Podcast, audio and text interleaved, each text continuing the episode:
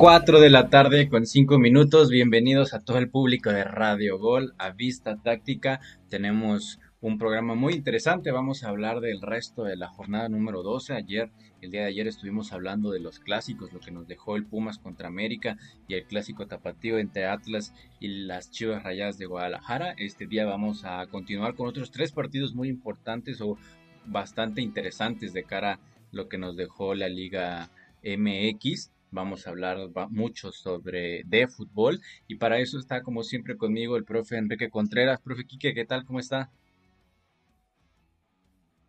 ¿Qué tal Raúl? Muy buenas tardes para ti, para todo el público de Radio Gol que nos escucha en este programa de Vista Táctica. Hoy martes 5 de, octubre y pues ahí muchas cosas que podemos eh, desglosar, desmenuzar, describirle a la gente que está atenta a este programa eh, sobre táctica, sobre estrategia dentro de los partidos que se llevan a cabo en la Liga MX. Y bueno, eh, pues tú dirás, Raúl, ¿con qué comenzamos?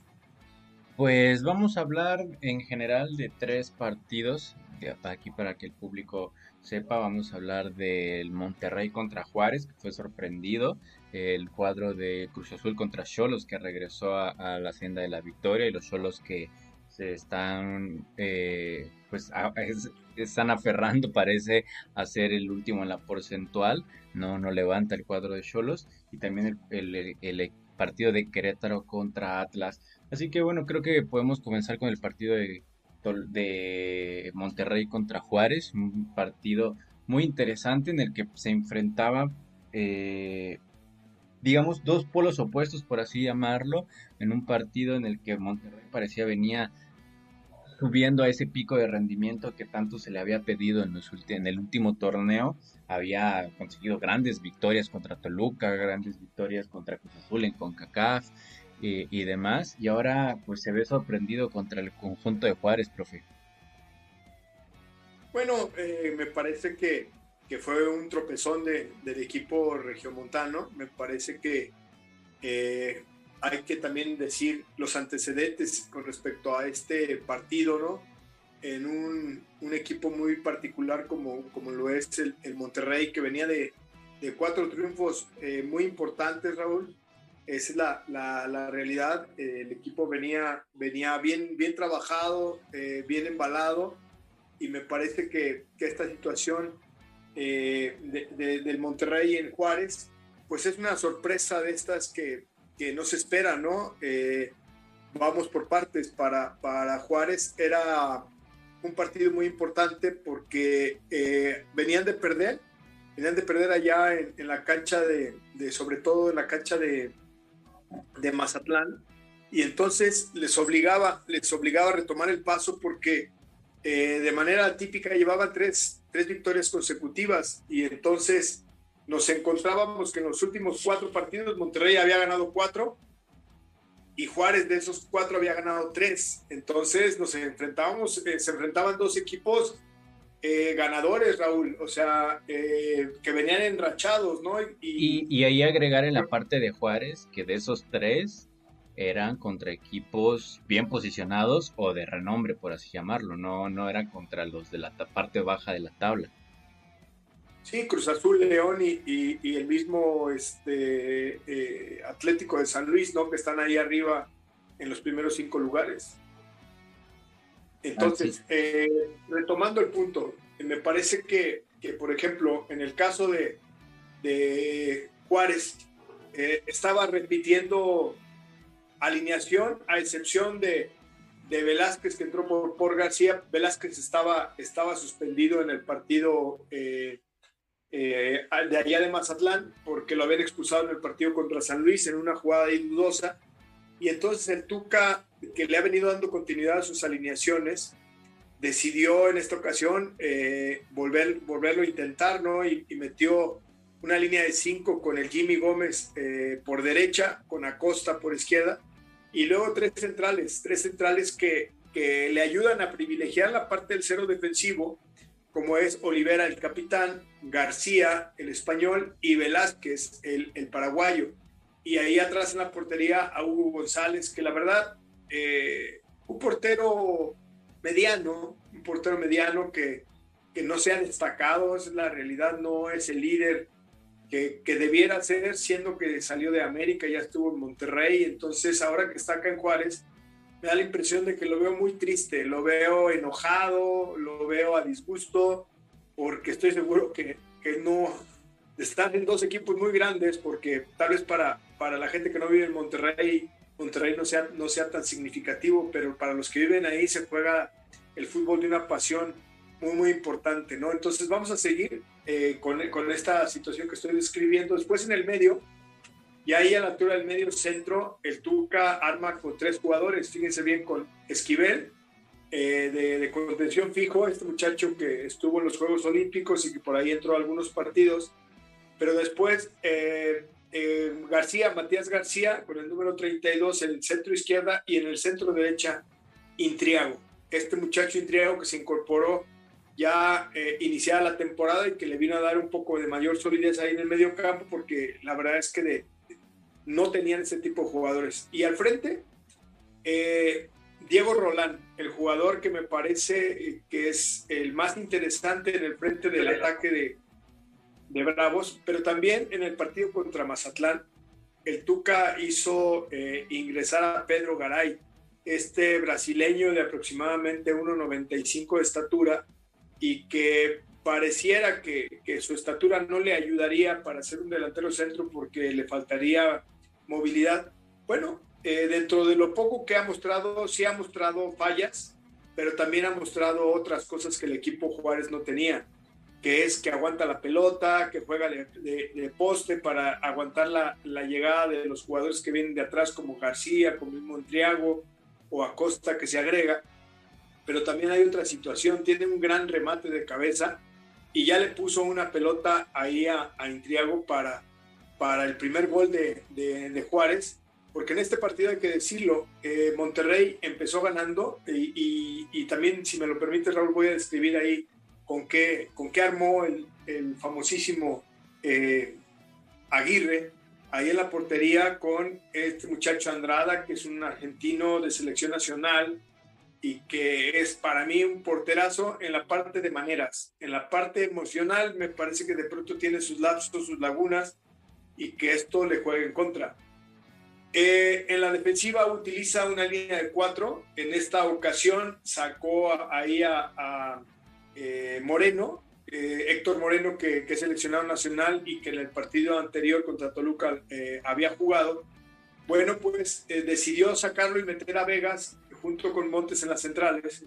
Y después en la lateral, por el lado izquierdo, metió a Gallardo, que lo había estado utilizando como volante por izquierda en los dos últimos juegos. Lo regresó a la lateral y también por el lado derecho, John Estefan Medina, el capitán de este equipo, lo está haciendo bastante bien como lateral eh, por, por derecha. Después en el medio campo jugaba uno y dos, es decir, un contención fijo y dos mixtos. Pero en esta ocasión, en este partido, jugó dos y uno. ¿Qué es esto? Dos contenciones y un mixto. ¿Y quiénes eran esos dos? Craneviter y, y Charlie Rodríguez. Y adelante de ellos dos, el Poncho González.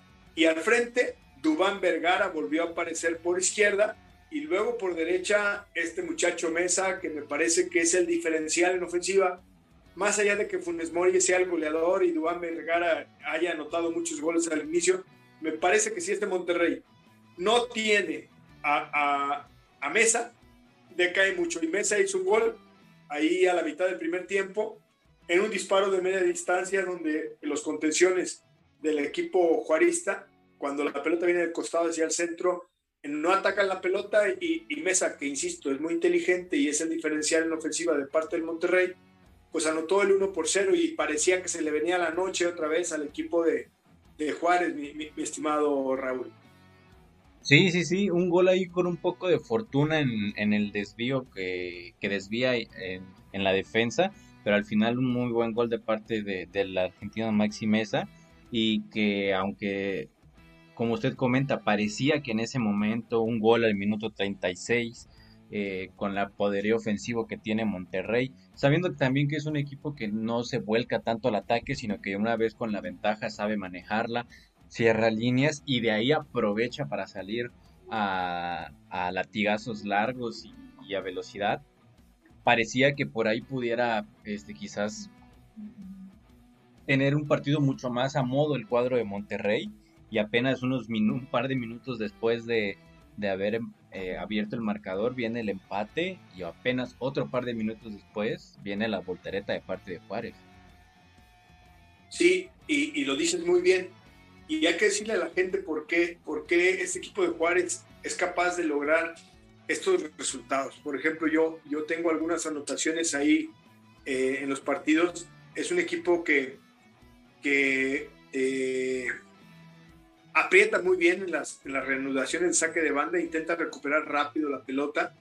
Eh, también es un equipo que en defensa trabajaron muy bien el 3 contra 3 por fuera o el 2 contra 2 por fuera con las incorporaciones de Gallardo y de Dubán Vergara por el lado izquierdo, pero por el lado derecho eh, con Mesa y, este mismo muchacho Medina, eh, trabajaron bastante bien. Entonces, eh, un aplauso para Jimmy Gómez y también para, para Intriago que recargaron por el lado derecho.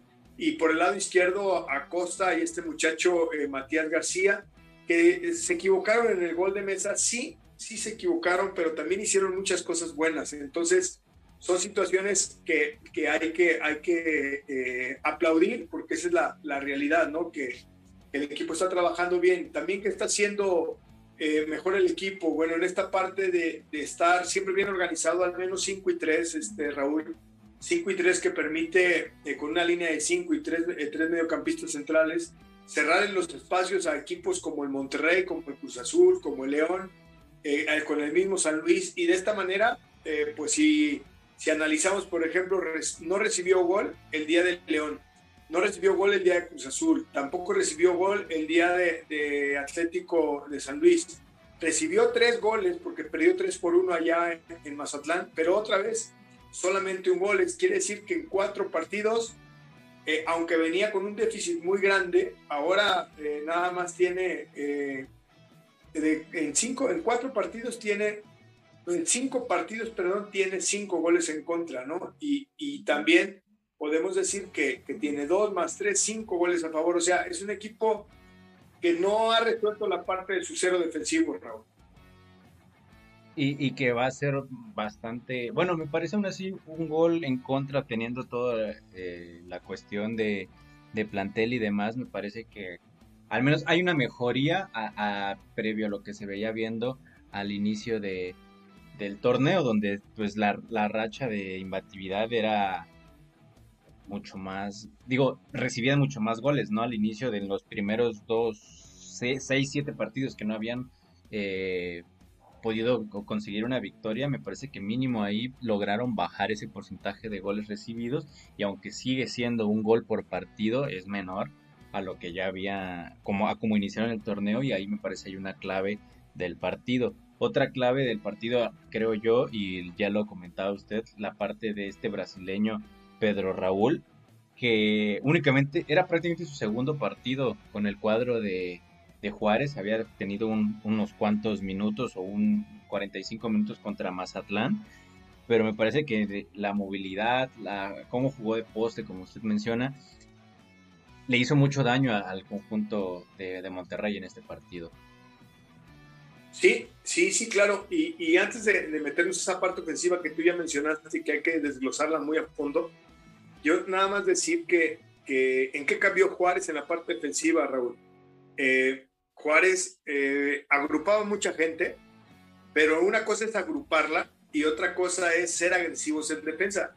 Me parece que el equipo ha mejorado de, nada más agruparse el 5 y 3 ahora son agresivos en defensa. Cuando la pelota del rival está por el costado, eh, los jugadores van con velocidad de aproximación, van con agresividad, buscando acosar y que el rival no, no envíe centros al área, que no, no tenga comodidad. Estas son las cosas en las que ha mejorado mucho Juárez. También, ya lo decías tú, muy bien, hasta con este Pedro Garay, este nuevo refuerzo junto con Fernandinho, dos brasileños que, que se mostraron ahí un ratito contra Mazatlán que perdieron. Eh, son dos jugadores con los que no contaba Juárez y que solamente con, con este muchacho Castillo y con eh, Roland, pues no tenían mucho eh, para aguantar la pelota ahí al frente. La verdad es que por ahí han perdido jugadores ofensivos y, el Tuca decidió darle entrada a estos dos jugadores y, repitió en este partido, fíjense bien, en la jornada 11 llega el jugador y en la jornada 12 juega su partido completo, Raúl. O sea, ¿qué jugador en el fútbol mexicano en cuanto llega, luego, luego a desquitar el sueldo? Esto es algo inusual. Y luego súmale, Raúl, súmale que el Tuca es un, técnico que no le gusta hacer cambios en sus alineaciones, que no le gusta dar entrada a jugadores nuevos. Pues en, este, en esta ocasión, dadas las circunstancias de tener un equipo eh, que no tiene alternativas, pues eh, decidió eh, jugársela con este muchacho por varias razones, fíjate bien. Porque el, Monterrey tiene a Montes en el juego aéreo y Montes es muy peligroso, pero también tiene a Vegas, tiene a, Estefan Medina, tiene a Funes Mori, tiene a Mesa. Por lo menos son cinco jugadores que son bravísimos en el juego aéreo y en el caso de, de, Juárez no tiene jugadores para esa situación y te digo ni que Velázquez ni, ni José García, ni, ni, mucho menos. Bueno, Olivera más o menos puede competir, pero después fíjate bien en las laterales quienes están. Acosta bajito, Jimmy Gómez bajito, en la contención Intriago bajito, Esquivel bajito, el mismo eh, Matías García bajito. Roland más o menos puede competir, pero necesitaba emparejar un poco esta situación y por dos motivos. Para cuando él tuviera la pelota detenida a favor, tener alguien una alternativa y dos, para que también pudiera competir en la defensa, en la parte del balón detenido en contra. Pero tú lo has dicho muy bien, este jugador que trabaja de poste, justamente así, eh, le ha apoyado a que el equipo eh, de, Juárez tenga gol. Y en esta ocasión, otra vez, eh, pudieron anotar tres goles y esto me parece que es una felicidad muy grande para un equipo de Juárez que venía de a poquito empezando a, a recoger resultados me parece que cuatro partidos ganados de cinco es darles un aplauso en estos últimos, ¿por qué no decir un último mes? Último mes, sí, último mes aproximadamente. Me parece que el equipo pues ha estado trabajando a marchas forzadas, al tope de sus capacidades y, ahorita les ha alcanzado para lograr cuatro triunfos de cinco partidos consecutivos, mi estimado Raúl. Y me parece esa, esa parte de, solidez defensiva que, logró construir, me parece la, mayor clave de, de, lo que ha hecho el Tuca Ferretti en este equipo de Juárez que había comenzado muy mal y que a la vez también pues eso nos, eh, nos clarifica y nos señala que ya hay una un entendimiento completo del plantel a lo que es el Tuca Ferretti, ¿no? Porque ya el Tuca Ferretti siempre se ha eh, caracterizado por ese orden, por esa eh, solidez defensiva que al inicio no pudo contener, pero con el paso de las jornadas ya se está viendo y le ha servido para dar pues golpes eh, certeros en la, a los equipos candidatos, como ya mencionábamos, Toluca, como Cruz Azul, como Monterrey, eh, que, son los que pues en la previa parecían partidos para casi casi perdidos por parte del cuadro de, Juárez, ¿no? Me parece que aquí es donde está, donde podemos decir la, mayor virtud de este Juárez en esa solidez. Sí, sí, claro. Eh, la, verdad es que este equipo ha mejorado mucho, pero siendo analistas a fondo, el al equipo le falta calidad. Le falta calidad eh, eh, en muchos de sus hombres, son muy dispuestos, están muy atentos a lo que el Tuca les ha encargado, pero de pronto son muy inocentes. En la parte defensiva, José García, el mismo Olivera y, Velázquez son gente que, que, tiene disposición, pero les falta a veces atención y calidad. Y luego en la, en la parte de la contención, me parece que pone tres contenciones porque porque sabe que en esa parte del centro, si no tiene, justamente como dice el nombre, contenciones para contener antes de llegar a la defensiva, a la defensiva se va a llevar muchos goles, pero, pero lo hacen bien en la parte defensiva porque destruyen, pero poco construyen, Raúl. Eh, el caso de Esquivel, le cuesta muchísimo poner pelotas en la tercera línea, disparar de media distancia, eh, de repente agregarse a ser rematador eh, en área cuando la pelota está en el costado.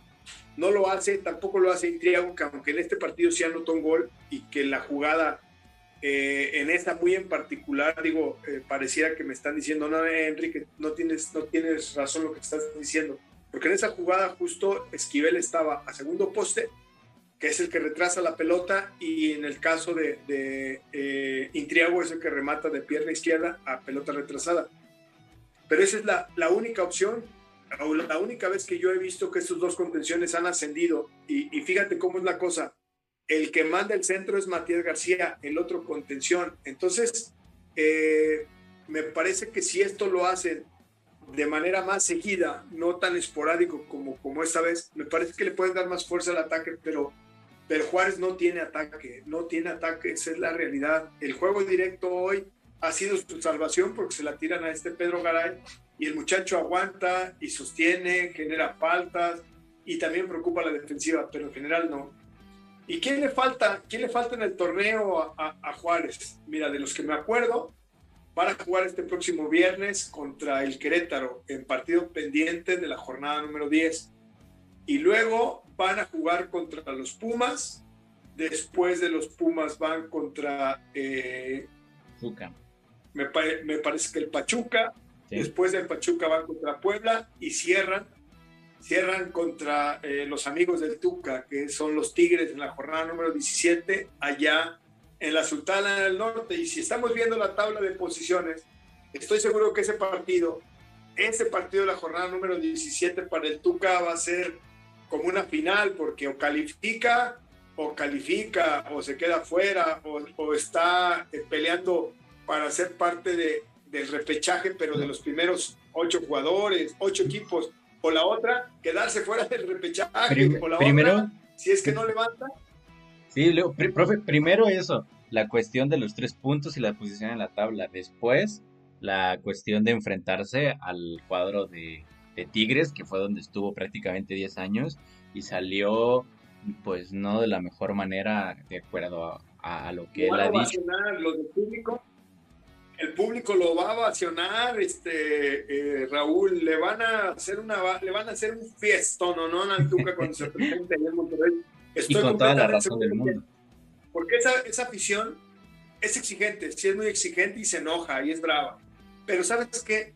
Yo creo que ya hicieron, como dice nuestro buen amigo Beto Valdés, y le mandamos un saludo desde aquí hasta Querétaro, eh, haciendo un corte de caja, el Tuca, el Tuca les dio lo que 20 técnicos no les dieron en, los 10 años anteriores, incluidos gente como de los que me acuerdo, ¿no? Daniel Guzmán, Bucetich, este, Chepo de la Torre eh, y, y, muchas otras otros personajes que pasaron por ahí en 10 años y me parece que Tuca, aunque se fue en la dirección técnica después de Carlos Miló, es el, el bien amado de, de, la, de, la, afición de Tigres, ¿no? Sí, de acuerdo, de acuerdo. Y, también lo, interesante, me parece aquí para Juárez, va a ser ese despunte, porque a lo que mencionaba de los próximos encuentros, de los eh, se enfrentará a Puebla, Querétaro y Pumas, que actualmente son 15, 16 y 17. Únicamente Pachuca y Tigres, de los próximos cinco encuentros, son están por, por arriba del cuadro de Juárez en la tabla. Así que teniendo en cuenta los últimos resultados y los, y los enfrentamientos posibles, me parece que puede llegar a ese enfrentamiento contra Tigres, que va a ser el más fuerte, con bastantes posibilidades de, clasificar ya sea repechaje o liguilla. Me parece que liguilla va a ser complicado, pero repechaje puede llevar con bastantes posibilidades. Sí, lo que tiene que hacer eh, en el caso del equipo del Tuca, que hoy tiene, si no mal recuerdo, tiene cuatro victorias, son 12 puntos, más dos empates, son 14 puntos. Y le faltan, le faltan eh, cinco partidos, ¿no, Raúl? Cinco partidos. Cinco partidos. Si él lograse sumar un punto por partido, un punto por partido en promedio, llegaría a 19 puntos. Quiere decir que estaría ya dentro de los primeros, si no 8, sí dentro de los primeros 12 seguro, seguro.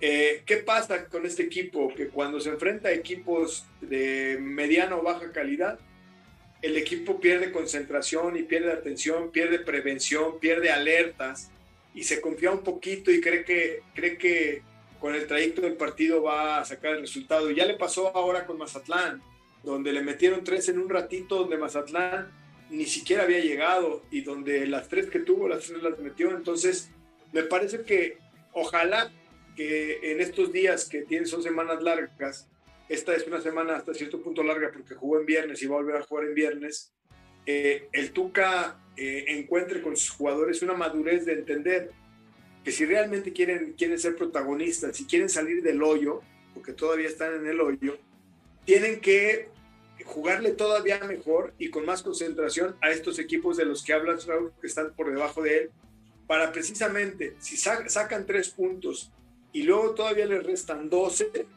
pues caramba, o sea, ya estás hablando que llevan 17 y faltan 12, por ahí sacan cuatro puntitos más, ya harían 21, entonces eh, la realidad es que eh, depende de la madurez que ellos hayan alcanzado en estos cinco partidos que, ya mencionamos que jugaron, estimado Raúl. De acuerdo, profe, totalmente de acuerdo. Vamos a ver qué es lo que le deparará el futuro al cuadro de Juárez y al Tuca Ferretti en las próximas jornadas y vamos a regresar aquí a platicarlo. Pero de momento vamos a pasar al siguiente partido, el partido con el que finalizó la jornada el día domingo por la noche justamente después de, pues del clásico capitalino. Partido entre Cruz Azul y el cuadro de Tijuana, profe. Un Cruz Azul que regresó a la victoria, que presentó un cuadro más que nada asimilar a lo que, con un poco más de continuidad a lo pasado. No tuvo tantas bajas. Los únicos cambios fue Brian Angulo que inició de titular y la sorpresiva eh, suplencia de Rafael Vaca, que venía siendo prácticamente titular en, todo el último año. Y se enfrentó a un cuadro de Cholos que acababa de despedir a su técnico, que Robert Dante Siboldi no, no pudo con la tarea de salvar al cuadro de Tijuana de del tema porcentual y que estaba con un técnico pues interino. Y, bueno, vamos a, platicarle de eso a, nuestra gente que está conectada aquí en Radio Gol y que la verdad que le damos un, saludo desde nuestra cabina y, deseándoles que estén muy bien por allá en sus actividades, pero también pedirles que se sigan conectando con nosotros día a día de 4 a 5 de la tarde, hora, hora del centro de México, eh, 2 de la tarde, hora pacífico eh, de, de, California, del y bueno, comentar esta situación que, mencionas de, con respecto a, al nuevo cuerpo técnico, por lo menos en este momento interino de parte de los Cholos. Pues ahí está nuestro buen amigo, el famosísimo Nachito Palau, que es nada más ni nada menos que el brazo derecho de Jorge Alberto y es quien se encarga de eh, toda la estructura deportiva, no nada más de cancha, sino también de la contratación de jugadores, de la supervisión del cuerpo técnico, de la, del manejo del estadio, de todo. Nachito Palou es el todólogo ahí en el club desde hace más de, si no mal recuerdo, hace más de 15 años ya ahí con, los cholos. Y, esta parte, eh, a nosotros nos tocó trabajar con ellos en, el 2007 al 2009, mi estimado Raúl, dos años y medio. Y, y yo platicando con Pablo, algún día hice esta pregunta de que, que que si, si iba a dirigir. Y me acuerdo que me dice, no, es que eso no es para mí, yo la dirección deportiva es lo mío, si me pongo en la banca me pongo en riesgo de que no les guste cómo dirijo y me puedan correr, entonces yo me la llevo tranquilo aquí como director deportivo, eh, sí ayudaré en todo a traer a los técnicos, pero, pero yo no me quiero poner, y fíjense con quién se puso, se puso con Cirilo Saucedo, aquel histórico de, Cholos con el que ascendió el equipo como portero, porque antes de Cirilo estuvo Oscar Daut, aquel ex portero de, Monterrey, y, después Cirilo Saucedo. Y, el cuerpo técnico lo conforma ahí mi ahijado Raciel Alba, que, nosotros le, dimos la recomendación para que fuera ya a trabajar a los Cholos desde aquellos años que les digo que, que trabajábamos con ellos y también el, Pichus Mendoza, que es el, entrenador de porteros. Está también ahí eh, Carlos Rincón y Marco Moreno como, como apoyo eh, para los jugadores. pero es un cuerpo técnico institucional donde yo no sé, Raúl, si el problema de, de este Cholos también sea económico, porque seguro, seguro que, que, a, que a Robert Dante Siboldi no le pagaban cualquier cosa y ya decirle, ya quiero que te vayas en la rescisión de contrato, yo creo que le hicieron igual que las Chivas. Ponte tú a dirigir y, y nos ahorramos el finiquito, porque ahorita no hay lana de aquí hasta que cierre el torneo. Y háganse la idea, conozco a Jorge Alberto, porque es buen amigo, le dice a Nacho, hazte la idea de que estos seis partidos los vas a sacar tú, porque eh, es ilógico que traigamos a alguien mejor. Tomamos estas seis semanas más la pretemporada para, para rearmar un equipo que no puede dar los mismos tumbos que ha dado. Y la verdad es que Cruz Azul se encontró con un equipo así, con un equipo eh, que ya lo ha hecho en otras ocasiones, donde cambia técnico y, pone gente de su cantera. Y, y, hasta cierto punto, como pareciera que no les interesa el resultado, sino más bien mantener la calma, ¿no? Y, y Cruz Azul aprovechó bien porque me parece que no habían encontrado un resultado positivo como este de visitante, pero además porque, porque retornaron ahí a la alineación algunos jugadores que, que me parece que necesitaban ritmo de juego y que, y que nuestra selección, pues se me hace que los van a tomar más en cuenta de lo que los estaba tomando eh, Reynoso. Y hablo de, de Orbelín Pineda, el Cata Domínguez, el mismo Romo que fue el autor de, del gol en este partido. No sé tú qué opinas, mi estimado Raúl. Sí, sí, sí, a mí me parece que eh, al final pues sabemos de lo que es, lo que ha venido, no sabemos y nos lo ha demostrado el equipo de Cholos que no ha estado nada bien. Eh, me parece que por ahí hay uno que otro resultado quizás no mereció tampoco como lo tuvo, pero en el partido de Cruz Azul me parece que durante prácticamente hasta el gol el equipo de Cruz Azul había sido amplio dominador del cuadro de Cholos lo que me gustó más fue eso que comenté al inicio, de que el cuadro Azul pudo ya eh, presentar una relación más continuista a lo que venía siendo el torneo pasado, este torneo entre lesiones y demás cuestiones con selecciones nacionales no había podido tener eh, un, plantel completo. Digo, si, si nos vamos a los, por puros datos, por ejemplo, Luis Romo, que me parece para mí el mejor jugador junto con el cabecita Rodríguez de este equipo, Llevamos 12 partidos en, el torneo y solo ha jugado 4, o sea, un tercio de, los, partidos. Ahí hablaba de esa parte de que no ha podido contar con el plantel. Me gustó que ya pudo, haber que ya pudo tener más eh, continuidad ese, ese plantel, aunque y bueno, con, eso me parece que jugó bien, dominó a Cholos durante el primer tiempo prácticamente hasta el gol. Y de ahí vimos otra vez Cruz Azul del torneo pasado que una vez en ventaja se cierra líneas y quiere atacar a, velocidad, a trazos largos. Parece que se veía que le obtuvo muchas eh, opciones a gol o jugadas de peligro de esa manera, pero que también Cruz Azul demostró cierta fragilidad en defensa por errores propios eh, malos pases, malas coberturas, que al final ellos mismos generaban el peligro en su propia portería. Mira, eh, dentro de la gente que está en la banca y que uno pudiera decir, caramba, ¿por qué no están adentro? Yo te digo que jurado nadie lo extraña. El Chagui Martínez menos. Adrián Andrete ya tampoco. Rómulo Otero, aunque le pongan el 10, nadie lo extraña. Lucas Pacerí menos, aunque tenga, aunque tenga goles. Alexis Gutiérrez, un chavo de cantera, también nadie lo extraña. Rafael Vaca, ya nadie lo extraña. No. Eh, Walter Montoya, nadie lo extraña. Al que sí, me parece, es a Jonathan, el Cabecita Rodríguez, que está ahí en la banca. ¿Y, ¿Y en lugar de quién? En lugar de quién, entonces tendríamos que irnos al cuadro titular. En lugar, una de dos. De Brian Angulo, ¿sí?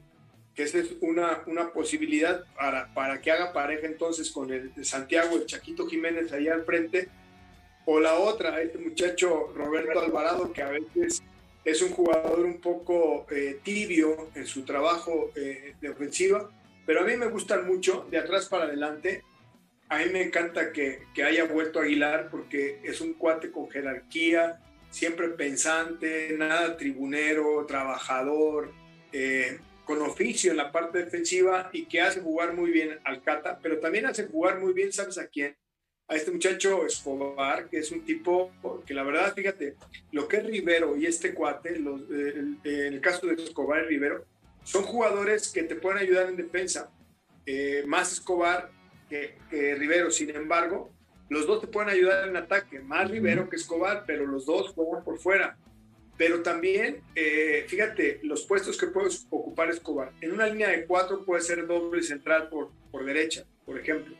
En una línea de tres puede ser central por derecha. En una línea de cuatro puede ser lateral por derecha. En una línea de cinco puede ser carrilero por derecha. Entonces, el, el tipo se vuelve incluso más importante que un Pablo Aguilar, porque Pablo no te puede jugar de carrilero, no te puede jugar de lateral, solamente te puede jugar en cualquiera de los tres puestos en una línea de tres o en cualquiera de los dos puestos en una línea de dos.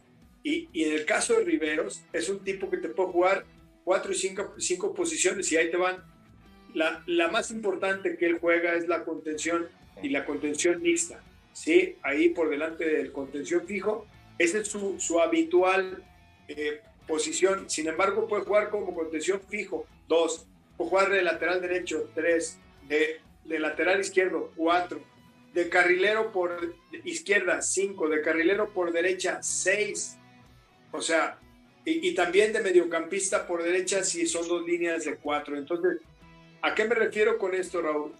De que este tipo de jugadores ya los quisiera tener el América, ya los quisieran tener los Pumas, lo quisiera tener el mismo Monterrey, Tigres, porque eh, compara, compara a Rivero con Juan Pablo Vigón la calidad de Rivero, por ejemplo, y Vigón le costó un dineral ahora eh, eh, a Tigres para llevárselo de Pumas a Tigres.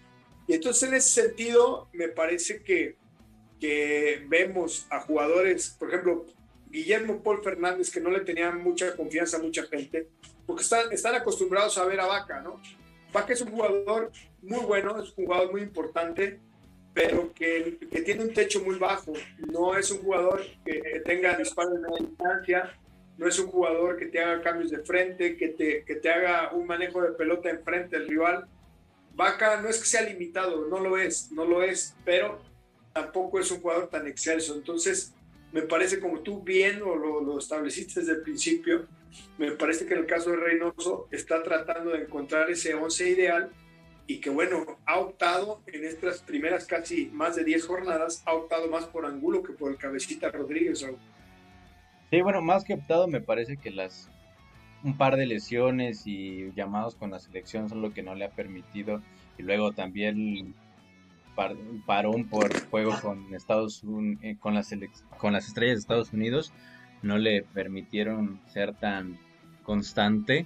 Aunque mm, no voy a dudar de la calidad del cabecita Rodríguez, porque sería absurdo, pero me parece que al menos los últimos dos partidos con Cruz Azul no sé si va a mantener el nivel que mostró en el último año. Me parece que al inicio del torneo de esta temporada, lo que vimos de él en, el campeón de campeones, lo poco que se pudo ver en, los juegos contra la MLS fue buenísimo, pero a partir de ahí, por un par de lesiones, por llamados a selección, sabemos que en selección pues también compite contra dos monstruos mundiales como Edison Cavani y Luis Suárez, juega muy poco y hace el viaje, se desgasta, pero no tiene continuidad futbolística y no sé qué tan qué tanto ritmo esté teniendo el cabecita Rodríguez, que al menos en el partido que entró de cambio contra Columbus Crew falló un par de jugadas muy claras y en el partido de esta semana contra eh, tampoco destacó tanto cuando tenía el escenario de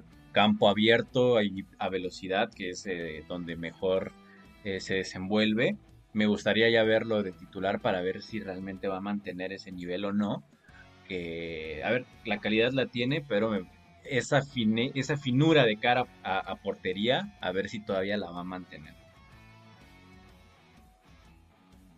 Sí, mira, yo si fuera Reynoso estaría preocupado porque para una, ya estamos muy cerca de la liguilla, estamos en el segundo tercio del torneo y me parece que que no te puedes dar el lujo de perder a un jugador que en tiempos pasados era el determinante para sacar los triunfos. Y, y aunque el cabeza ande mal, si el cabeza no está, me parece que el equipo se vuelve muy chato. Y ya, ya te expliqué ahorita los jugadores que están en banca. O sea, volvemos al repasón. El Chagui Martínez, Adrián Andrete, Romulo Otero, Lucas Pacerini, Alexis Gutiérrez, Rafael Vaca y Walter Montoya, puta, dices, no, esta banca es de miedo, de miedo, de miedo para quién, para el rival o para el propio técnico, porque eh, está bien de todas las rotaciones que ha estado realizando y unas por lesión, otras por necesidad, por dosificación, etcétera, pero ninguno de estos jugadores, a excepción del cabeza, ninguno de estos jugadores eh, se muestra como una solución en un momento dado de apremio donde sí o sí tengas que ganar un partido, mi estimado. Sí, sí, sí. De hecho, a mí, para mí, el nivel que me mostraron en el torneo pasado, jugadores como Montoya o Angulo, era más que nada una sorpresa y que una, que una realidad, y que la realidad es más o menos lo que estamos viendo en este, en este torneo. Aunque Angulo pues, sí ha tenido participación en goles, me parece que lo de lo de Paul, lo de, perdón, lo de Walter Montoya sí ha sido bastante, bastante pro, pobre, muy similar a lo que había sido Walter Montoya en su primer etapa con Cruz Azul. Pero bueno, dejamos al conjunto de la máquina, vamos a otro partido que se enfrentó solo, eh, perdón, Toluca contra Querétaro, Toluca que sigue eh, pues bien en cuanto a la tabla general y un equipo de Querétaro que quiere intentar seguir sumando eh, puntos para, para salvarse de las cuestiones porcentuales, me parece que va a estar salvado porque existe un equipo que se llama Cholos y está peor. Un partido que termina en empate, profe, y que deja a Toluca como tercero de la general y a Querétaro como lugar número 16.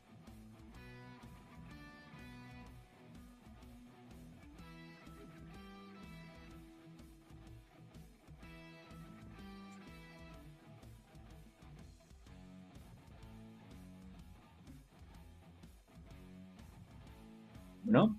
¿Escucha, profe? La verdad es que, sí, sí, claro. la verdad es que el equipo de, de Toluca desperdicia una gran oportunidad, y digo desperdicia porque hasta el minuto 87 eh, todavía ganaba 1 por 0, y me parece que si vemos ahí la tabla de posiciones en donde el equipo toluqueño tiene 21 puntos contra 25 del América, que pudo haber llegado a 23 puntos, ya nada más a dos del cuadro americanista y por encima del equipo de Atlas, me parece que se aprovecha porque nosotros que analizamos el partido, perdón, eh, nos encontramos en una situación donde Toluca fue sobrellevando a partir del minuto 70 el partido, lo fue sobrellevando ahí, ahí, ahí, pero justamente eh, en los últimos minutos replegaba y replegaba con mucha gente, pero no era lo que, lo que hablábamos hace rato dejaron de ser agresivos en defensa y le permitieron a un jugador, a un equipo que poco juega, porque es la realidad, juega el juego directo, pero no al juego combinativo, y en propio campo lo dejaron jugar y en una jugada donde le hacen un trazo de derecha hacia izquierda a Areli Betziel Hernández, este jugador que había entrado de cambio, el número 4 de, del equipo de, de Querétaro, recentra con la cabeza y después Rigonato parecía un chico de primaria, deja que eh, Dos Santos por el frente de su portería le, le, gane, le gane la posición y remata portería ahí a un lado de García para, para el 1 a 1. Entonces, a partir de ahí, el Toluca no es que se haya visto sorprendido, no, se vio mal y muy mal, Raúl, porque después en el minuto, eh, si no mal recuerdo, minuto 91 y medio, por ahí hubo otra acción donde eh, Dos Santos vuelve a rematar a portería una pelota del costado que manda Pablo Barrera hacia el centro y que toma mal parado a Jared Ortega y que Rigonato, gracias a Dios, estaba en línea y si no, se hubiera cantado el 2 por 1 al minuto 92 de parte del equipo eh, queretano y de esta manera hubiera sido catastrófico para el Toluca, muy bueno para el equipo de, de Querétaro. Sin embargo, eh, me parece que el empate eh, se vuelve justo porque el Toluca dejó de hacer muchas cosas, porque en el trayecto del partido nunca fue claro y esto obedece a que el equipo mexiquense ha estado un tanto inconsistente en su manera de jugar. Mira, te, explico por qué. Venía jugando este chamaco Jorge Rodríguez de, lateral por izquierda. Eh, en tres, cuatro partidos y después le dan a Rigonato en el partido contra Atlético de San Luis. Es decir, Jorge Rodríguez jugó allá en Monterrey contra, contra Rayados, pero no jugó eh, ahora en el, regreso contra Atlético de San Luis y Rigonato fue uno de los jugadores eh, que jugó más mal eh, en la parte defensiva, pero también jugó Torres Nilo, ¿sí? en la parte central por izquierda. Y en este partido ya volvieron a jugar Vanegas y Jared Ortega en este partido. Y también habíamos visto que en el frente del ataque, en el partido contra Monterrey, había jugado Ian González, pero después en el partido contra Atlético de San Luis jugó Ian González y este muchacho eh, eh, Michael Estrada, ¿sí? Y, después en el partido de Monterrey había jugado por derecha eh, Zamudio y por izquierda Canelo.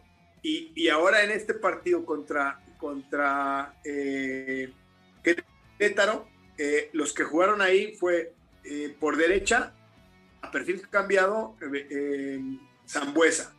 Y por izquierda lo hizo Zamudio. Ya no jugó Canelo.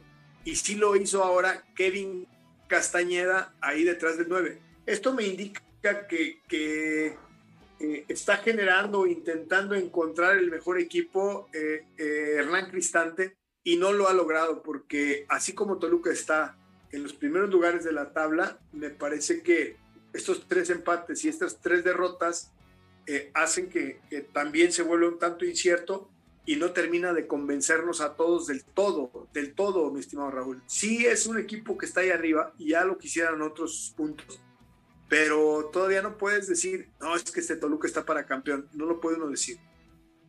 Sí, me parece, yo concuerdo y eh, como usted decía que no tenía esa eficacia en delantera, me, parece que eh, una diferencia con el América eh, que es esa, ¿no? Que es, que es líder, aunque ha tenido partidos no muy buenos, ha conseguido anotar cuando menos lo, lo merecía, por así decirlo, o cuando era necesario, ¿no? Y por eso consigue los resultados, cosa que a Toluca no ha podido hacer, por eso no se, por eso ha perdido unos cuantos puntos.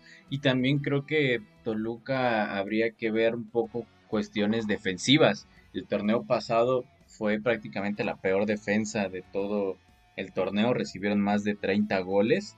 Eh, en este torneo han eh, mejorado un poco esa parte, pero aún así me parece que no, no han conseguido este, tener solidez defensiva. Ya lo mencionaba usted de que en el partido contra Querétaro en los últimos minutos estuvieron a punto de no solo empatarle como fue, sino de darle la vuelta.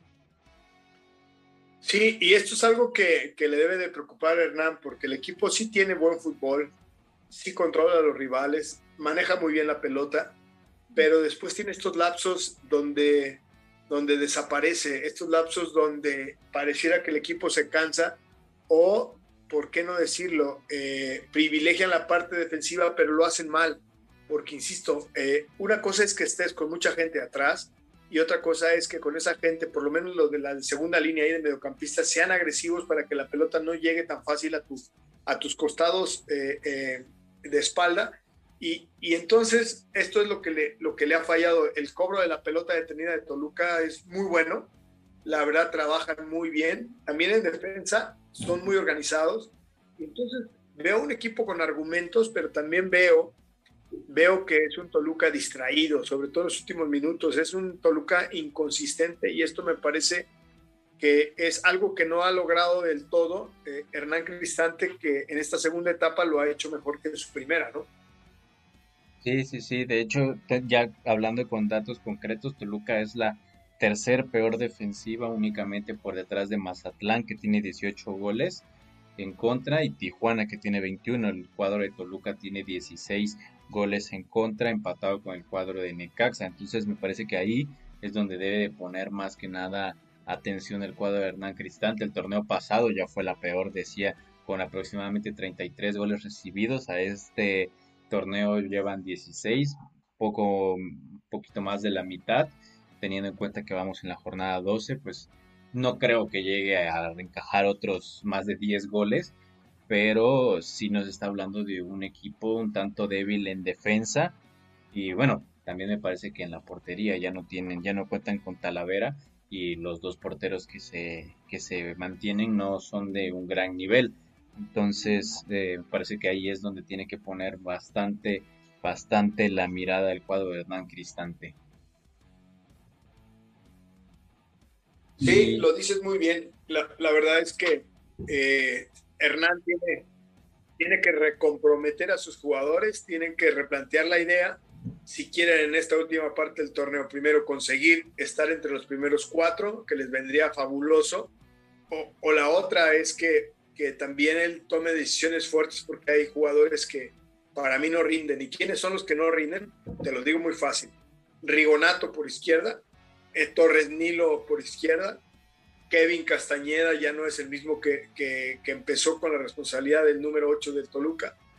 Eh, me parece que Ian González eh, pareciera que nunca había jugado en el fútbol mexicano cuando ya es un jugador que tiene experiencia en nuestro fútbol y, y hace muchas jugadas intrascendentes para la pelota, la toque y todo, pero no hace, no hace disparos de media distancia, no cabecea gol, no trabaja de poste, no hace enfrentamientos y este tipo de cosas le restan productividad ofensiva al equipo de Toluca, mi estimado Raúl. Pues ya casi la hora nada más recordar que esta semana pues tenemos la, la selección mexicana, tenemos el partido de, Juárez contra el Querétaro y, y, por ahí hay otros partidos no de mucha relevancia que digamos.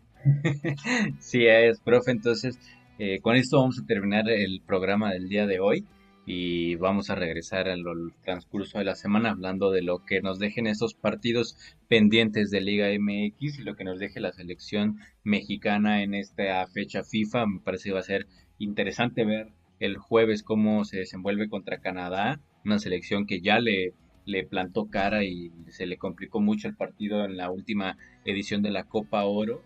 Eh, así que vamos a ver qué es lo que, lo que nos demuestra ahora el Tata Martino, profe. Y bueno, eh, nos, nos, vemos, profe. Ojalá eh, sigamos aquí platicando de fútbol y eh, nos vemos hasta la próxima. Gracias, Raúl. Un saludo para ti, para toda la gente que está conectada ahorita en Radio Gol. Decirles que a las 7 de la noche hora centro los jefes y que estén muy pendientes ahí de los partidos de la selección mexicana porque los vamos a transmitir por, por Radio Gol y que, y que, bueno, nada más darle las gracias por su atención en este programa, que la verdad está hecho para ellos y ojalá que nos sigan acompañando y, y con su confianza y, y, con su escucha para este, este tipo de momentos. Muchas gracias, Raúl. A usted, profe, así que ya sabe todo el público de Radio Gol, puede escuchar los partidos de la selección nacional si no está en su casa o si está en su casa y quiere tener una eh, unos comentaristas distintos, puede poner la app de Radio Gol en simultáneo con la imagen en su televisión. Asimismo pueden escucharnos en Vista Táctica de lunes a viernes a las 4 de la tarde hora de la Ciudad de México, 2 de la tarde hora del Pacífico en los Estados Unidos o bien en cualquier aplicación de podcast puede buscar el perfil de eh, Radio Gol La Campeona o escribir Vista Táctica y encontrarnos para escuchar este programa eh, fuera del aire cualquier hora que usted desee. Así que nos vemos hasta la próxima emisión.